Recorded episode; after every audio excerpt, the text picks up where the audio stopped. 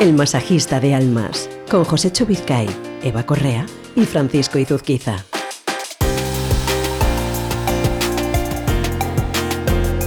Hola a todos y bienvenidos a un nuevo episodio de El masajista de almas. Este es ya nuestro cuarto capítulo, el quinto, si sumamos el episodio cero, ¿no? Yo creo, Josécho, Eva, eh, ¿qué decimos? ¿Cuarto o quinto? Quinto, quinto, quinto. Sumamos todo, no hay ¿no? quinto malo, no hay quinto malo, dicen, dice la sabiduría popular. Claro que sí, cada vez somos más y os damos las gracias por acompañarnos aquí cada semana en el masajista de almas. Estamos todos, siempre digo la misma expresión, pero es que es verdad, recorriendo un camino conjunto y esperamos y confiamos en que muchas de las cosas de las que hablamos en este podcast, capítulo tras capítulo, por lo menos vosotros penséis, anda, si eso no solo me ocurre a mí. Y para eso estamos, para compartir todos estos pensamientos y todas estas preguntas. Con el libro del masajista de almas sobre la mesa, como siempre, hoy abordamos un nuevo tema y la primera pregunta te la voy a hacer a ti, Eva. Venga. Eres Dispara. emprendedora y sin embargo eres madre. Sí, señor. ¿Cómo lo llevas? Pues como puedo. Porque, ¿qué, qué- qué- qué te requiere más tiempo? ¿El, el trabajo o los niños? Pues los quebraderos de cabeza, ahora mismo los niños que ya no son tan niños, que son más adolescentes. Por lo tanto, los adolescentes. Pero durante muchos años, que fueron niños, y fue el comienzo de mi camino como emprendedora, pues he de reconocer que el descanso lo tenía con mis Mm. hijos. Claro. Sí, porque todos somos trabajadores, todos somos emprendedores, pero todos somos personas. Efectivamente. Con unas circunstancias, con una vida familiar, con un tiempo de ocio, con unas cargas. Efectivamente. Y sobre todo cuando estás en los años de crianza, cuando son pequeños, por mucho que te esfuerces, ellos no te van a entender. No son interlocutores válidos para compartir tus problemas de trabajo. Por lo tanto, me obligaba a dejar de contar, a dejar de pensar en mi, en mi trabajo para centrarme en lo que ellos necesitaban, que era ir al parque, salir a pasear, jugar. Supongo también que tú has tenido este sentimiento de que tu vida personal te estaba quitando tiempo para... eh, no sé si has tenido este pensamiento alguna vez. Me está quitando tiempo para lo realmente importante. ¿Has llegado a tener esa sensación? ¿Realmente importante mi sueño? o- Tu sueño, sí, claro. Lo digo porque cuando llegas a ese punto, igual ya estás teniendo un pequeño problema. Y a, a, a mucho seguro, a mí me ha pasado, a mucho seguro que nos ha ocurrido. Pues a mí me ha pasado al revés. Hmm. Quiero decir, ¿eres padre? Yo no, Tú no. Vale, cuando lo seas, claro, retomamos. claro. Pero cuando yo inicié el, el camino de, empre- de- de emprender, que ya era madre, ya lo haces desde otro punto, ¿no? Eh, evidentemente nunca pierdes la perspectiva, o no se debe perder la perspectiva de, desde dónde empiezas, ¿no? Eso lo hablamos en el capítulo 2, me parece, ¿no? De qué es lo que tiene uno para empezar, Claro. ¿no? Yo tenía mis dos pollos, como hablaba lo- eh, hace ya unas semanas.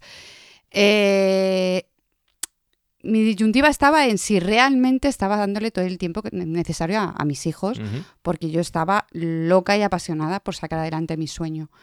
Entonces, bueno, lo que hice fue, en vez de darle tiempo, les di menos tiempo, pero de ese tiempo que fuese de calidad. Hmm.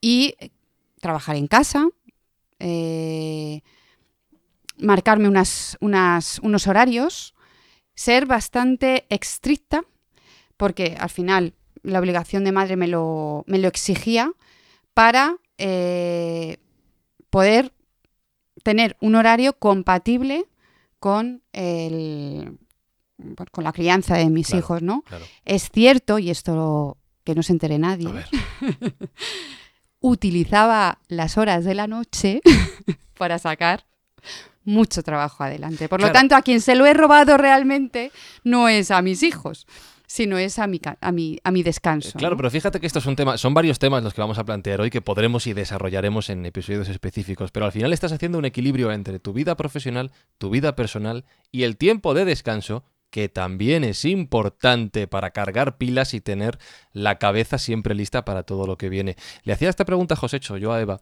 porque a mí me ha pasado.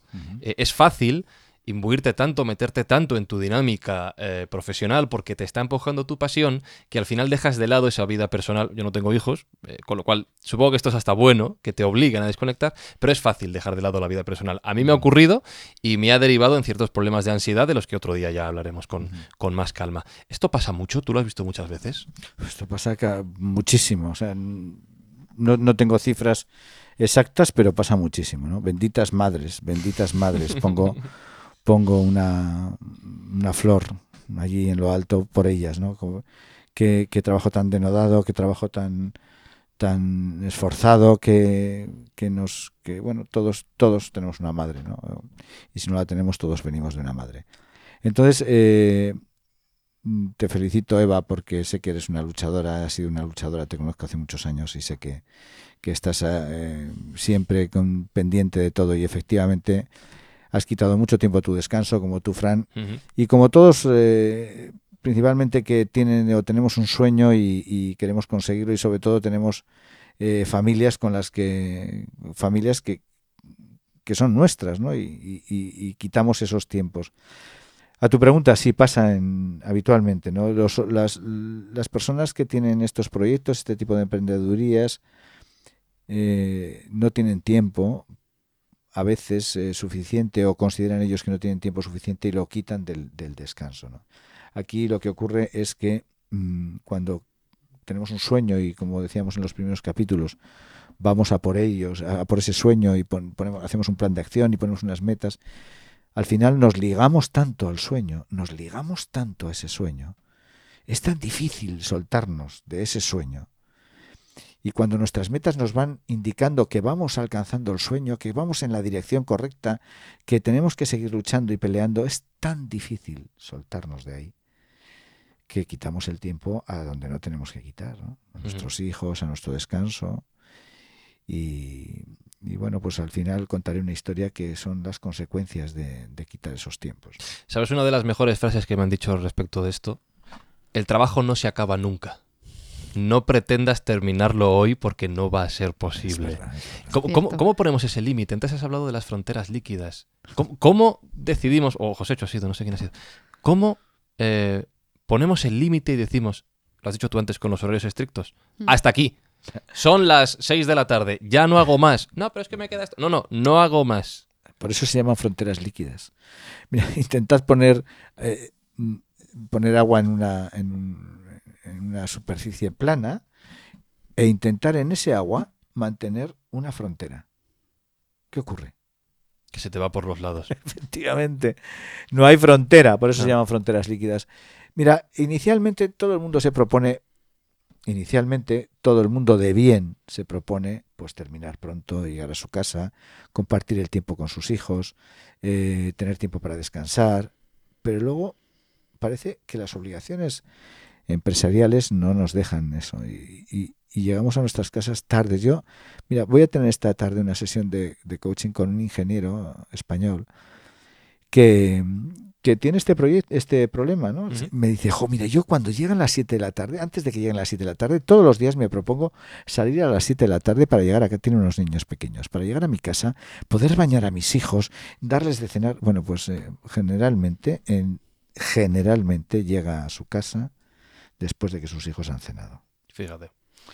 Entonces dices, ¿cuánto hay de obligación externa y cuánto hay de obligación interna? Pues esto sería una pregunta que, que la podríamos dejar en el aire, ¿no? Sí, ¿no? Y que cada uno reflexione. Es una pregunta que nos podríais contestar todos los que nos estáis escuchando en, los comentarios allá donde escuchéis el podcast. Nos lo podéis decir o si no a través de WhatsApp o del correo electrónico que luego lo, lo recordaremos. Eh, hace poco un amigo... Yo, perdóname, Fran, que te, que te interrumpa antes de que se me vaya Sí, sí. de la cabeza. Yo creo que, desgraciadamente, la la mayoría de las ocasiones en las que cambiamos, nos ponemos, marcamos las prioridades, es después de muchos. Claro, de muchas tortas. de muchas tortas, ¿eh? de haber perdido mucho. Claro. Y cuando pierdes mucho, dices, espera, espera, espera, que algo est- estaré haciendo mal, ¿no? Y normalmente, eh, eso que estamos haciendo mal, lo primero es nuestro propio, nuestra propia salud, Sí. Mm, que creemos que es que esto viene de serie. claro. Y esto no, a esto no le va a pasar nunca nada. Entonces, bueno, yo creo que es importante eh, cuando iniciemos el, el proyecto, marcar las prioridades.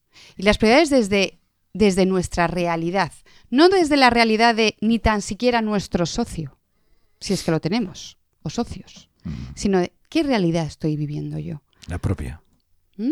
Oye, mm, tú puedes ser mi socio, pero yo resulta que tengo una mujer, tengo tres hijos y tú, socio o socia, pues estás solo en la vida, no tienes otra cosa que hacer. Eh, a lo mejor tienes un gato, ¿no? Y para ti, el proyecto, para el socio, para el proye- mm, su proyecto es, el proyecto es su hijo. ¿no? Claro. Entonces yo creo que es muy importante eh, tener en cuenta las prioridades y, de dos, y, de- y desde dónde marcamos nuestras prioridades. Mm. Os iba a lanza- a lanzar una pregunta que me hacía un amigo. Os lo lanzo a vosotros dos, ¿vale? Eh, le mando un saludo porque, de hecho, cuando me hizo esta pregunta le dije, ah, pues mira, dentro de poco vamos a grabar el masajista de almas, creo que te va a interesar. Eh, este amigo eh, se ha hecho autónomo hace poco, también es podcaster, lo cual me hace mucha ilusión porque cada vez más gente vive de esto. Y me decía, oye, tengo una pregunta que hacerte porque tú has pasado por esto, todos hemos pasado por esto. La pregunta es, ¿cómo gestionas el tiempo? Uf, Y yo le dije, pues mal, uf. Mal, mal, creo que todos mal. Pero no sé si, si ha- hay alguna herramienta, alguna idea, algún consejo. Sí, mira, Me eh, pongo de rodillas. generalmente cuando te hacen esta pregunta, ¿cómo gestionas el tiempo? La respuesta normal es, el tiempo me gestiona a mí. ¿no? Entonces, eh, eh, el tiempo me gestiona a mí, ¿no? Quiero hacer una, una puntualización y luego... Sí. Nosotros, eh, yo colaboraba hasta hace unos años con una consultora de empresa familiar muy importante que había en España y esta consultora hizo un test, hizo una consulta a, cientos de empresarios españoles en edad de prejubilación. Fijaros lo que la importancia que tiene esto y la visión que tenemos a veces de nuestras empresas y de nuestra vida. Hicieron una pregunta. ¿Cuándo cree usted que se debe jubilar? A empresarios entre los 50 y los 65 años. ¿Cuándo cree usted que se tiene que jubilar? El 80% su contestación fue nunca. Fíjate. Nunca. O sea, estamos tan unidos a ese proyecto empresarial. Es nuestro hijo empresarial. Nunca. Yo os he contado que he sido director de una empresa en una bodega y yo recuerdo que una vez, eh, sin ser coach, le pregunté a una de las a la presidenta del consejo de administración cuáles eran sus prioridades en la vida. Y me dijo, bueno, igual me está escuchando y, y- recordará, me dijo, en primer lugar, la prioridad de, de mi vida son mis, mis viñas. Después, mi bodega. Después, mis vinos. Después, mis hijas. Qué duro. Sí, sí. No sé si contesta un poco a tu pregunta. Absolutamente, absolutamente. No hay que perder el foco. Y no hay que perder eh, la visión de lo que es más importante realmente. Las Porque lo- priori- claro. Marcar las prioridades, lo que decía, es fundamental. Y sobre todo tomar conciencia cada día, cada día, cada día de dónde estamos, qué es lo que queremos y qué es lo que estamos haciendo para cumplir realmente nuestro compromiso, tanto para nosotros como para los que tenemos a nuestro alrededor, como para el proyecto. Pero yo lo haría en ese orden. Y que no pasa nada si un día a las 5 de la tarde, porque además es una cosa que hay que respetar, porque estamos muy cansados y no damos más de nosotros mismos, cerremos el chiringuito y digamos hasta mañana y voy a dormir un poquito más Es que más, me hace es- falta. Se suele avanzar más, claro. de hecho. Sí, sí, Sí, sí. sí, sí, sí. Bueno, de hecho, en países anglosajones y en países eh, nórdicos, eh, a partir de las 5 de la tarde se cierran las oficinas, ¿no? Y, y si se queda alguien, pues queda Pues- reflejado como el torpe que no ha podido hacer su trabajo en las horas de trabajo, es. Es muy importante tener nuestros, nuestro tiempo de descanso, es mu- muy importante tener nuestro tiempo de ocio para pues para tocar la guitarra, para escuchar música, para compartir. Mira, yo ya no, mis hijos son mayores, eh, gracias a Dios tengo nietos y es eh, a mí compartir esos momentos con, con los niños, eh, las cosas que te dicen son nuestros grandes maestros, cómo ven la vida. ¿Cómo, ¿Por qué nos lo perdemos? ¿Por qué nos lo perdemos por estar en nuestra oficina? Mm, ¿Porque tenemos impagados por Dios? o porque tenemos... Yo creo que no hay ningún proyecto más importante que, el, que, que, que- que el de nuestra vida. vida. ¿no? Y somos, claro. o somos sea, coaches ejecutivos, con lo cual Sí. igual a las personas que nos estén escuchando piensan, bueno, esta- a estas personas no les importa mucho los proyectos eh, empresariales y es algo falso. Nosotros somos trabajamos como coaches ejecutivos con, con, Personas. con personas. efectivamente, ¿no? Es muy importante, muy importante Mm. tener esos tiempos de descanso, muy importante tener esos tiempos de ocio y muy importante saber, eh, bueno, pues que conciliar este, este verbo tan de moda ahora Y tan utópico a y veces. tan utópico a veces, conciliar eh, nuestros tiempos ¿no? para poder disfrutar. Mm. Si no, os ocurrirá lo del caso que voy a contar luego al final. Bueno, pues entonces creo que ya lo has introducido tú mismo. Vamos a escuchar la historia, el relato que nos trae hoy Josécho. Bueno, pues eh, este relato es eh, de, un, de una familia empresaria, como prometo que habrá relatos de que no sean de familias empresarias, pero aquí viene al caso, ¿no? Es eh, que eh, después de dar una conferencia en, un- en una sede de empresas familiares, eh, bueno, pues se acercó a, a mí un, un joven de treinta y tantos años que era el sucesor de una empresa familiar y me dijo tienes que venir a ayudarnos porque, bueno, pues en nuestra familia hay conflictos, mi padre no, no suelta, no suelta el testigo y, nosotros no podemos acceder a, la dirección de la empresa, eh, dependemos de él, etcétera, etcétera. ¿no?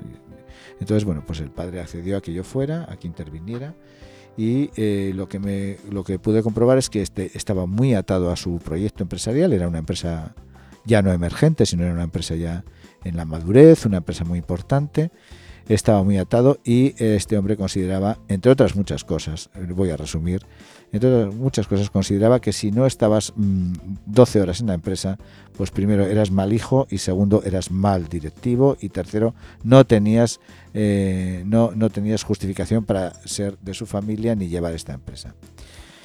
Claro, mi trabajo ahí fue muy arduo y, y convencer a este buen hombre y gran persona, porque luego me demostró que era una muy buena persona. No voy a relatar muchas cosas porque es un relato que aparece en el libro, voy a contar así levemente. ¿no? Eh, en un tiempo fuimos trabajando la importancia que tenía que sus hijos tenían que llevar la empresa, que sus hijos tenían que disfrutar de sus vidas. Pero ¿sabéis exactamente lo que hizo cambiar la, la, eh, la opinión de este hombre? Fue un infarto le dio un infarto. Le dio un infarto y vio que su vida se acaba, se acababa.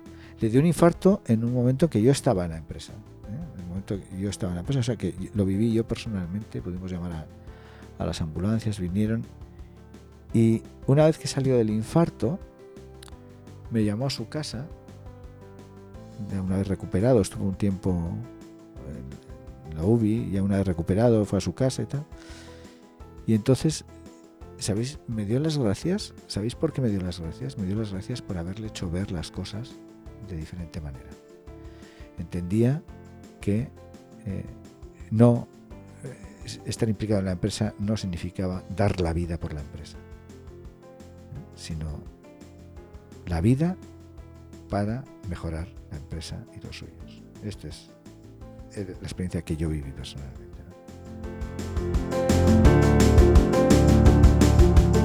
Tú no estás bien, lo que hagas no lo va a estar tampoco.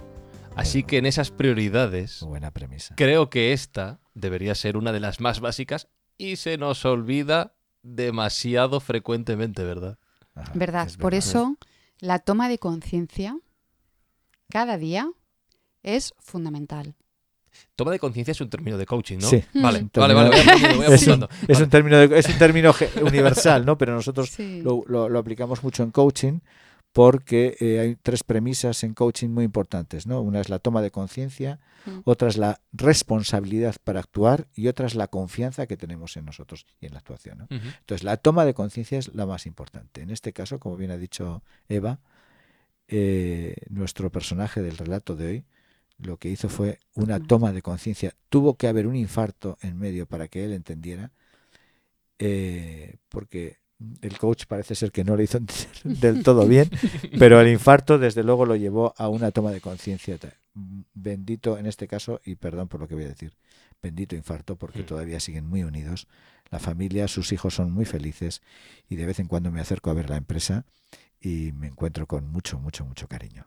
Si los que nos estáis escuchando mediante lo que estáis oyendo en este podcast tomáis conciencia de alguno de los problemas de vuestra vida, por favor, hacednoslo saber. Enviadnos un WhatsApp, una nota de audio con el móvil, con el micro, le das al microfonito en WhatsApp y nos lo cuentas en persona al 652 29 69 96 652 29 69 96 o si preferís que sea algo más íntimo y personal podéis escribir a Josecho a info arroba elmasajistadealmas.com y por supuesto si queréis leer más historias como la que nos acaba de contar e incluso esta misma más desarrollada ya sabéis que las tenéis en el libro del masajista de almas que lo podéis encontrar en una simple búsqueda en Google lo tenéis en vuestra mano y en el masajistadealmas.com también me ha encantado lo que habéis contado hoy, ¿eh?